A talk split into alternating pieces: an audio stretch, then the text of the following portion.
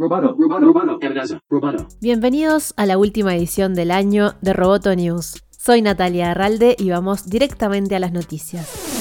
El presidente electo de Estados Unidos, Joe Biden, dijo que no tiene evidencia de que el ataque informático contra agencias del país esté bajo control y advirtió que su gobierno no pasará por alto la situación cuando asuma el poder el 20 de enero. El masivo hackeo descubierto la semana pasada involucró al menos media decena de agencias gubernamentales de Estados Unidos y dejó expuestas a miles de empresas. El secretario de Estado, Mike Pompeo, dijo que el ciberataque parecía haber sido orquestado por el gobierno ruso. Es un riesgo grave y persiste. No evidencia de que esté bajo control. No veo ninguna señal, dijo Biden a periodistas. El expresidente demócrata culpó al mandatario Donald Trump por dejar a Estados Unidos sin defensa contra ataques cibernéticos y afirmó, este asalto ocurrió bajo el mando de Donald Trump cuando él no estaba mirando.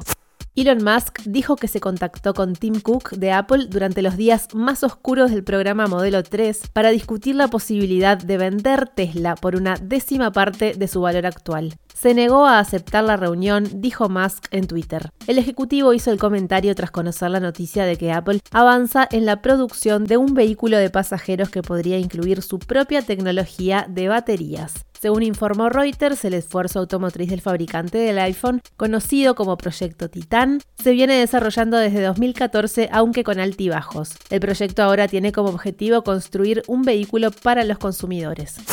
ByteDance negocia para comprar una parte del desarrollador de juegos para dispositivos móviles CMGE Technology Group. Este es un movimiento de la compañía dueña de TikTok para fortalecer su crecimiento en esta área. El acuerdo se produce en un momento en que la industria de los videojuegos se beneficia de las medidas contra la pandemia que supone que más personas se queden en su casa y se descarguen más juegos. ByteDance planea comprar parte o la totalidad de la participación del 27.6% de CMGE que está en manos de Fairview. Tras la noticia, las acciones de la empresa subieron hasta un 21%.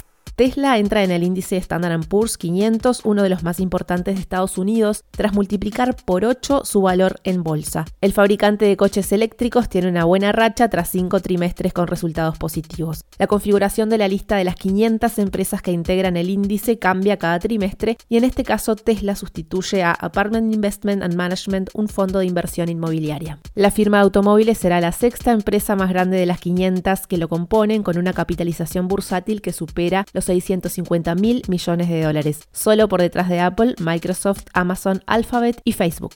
La elaboración de alimentos se está renovando con nuevas tecnologías. La startup EatJust, con sede en San Francisco, realizó la primera venta comercial de carne de cultivo de pollo a un restaurante en Singapur, que se convirtió en el primer gobierno en aprobar la carne cultivada para el consumo humano. Los primeros comensales fueron jóvenes entre 14 y 18 años a quienes apunta la compañía por su compromiso con la sustentabilidad del planeta. EatJust produce proteína animal cultivando células animales. Este modo de producción podría contribuir al suministro de alimentos más sostenible, pero aún enfrenta desafíos científicos y regulatorios.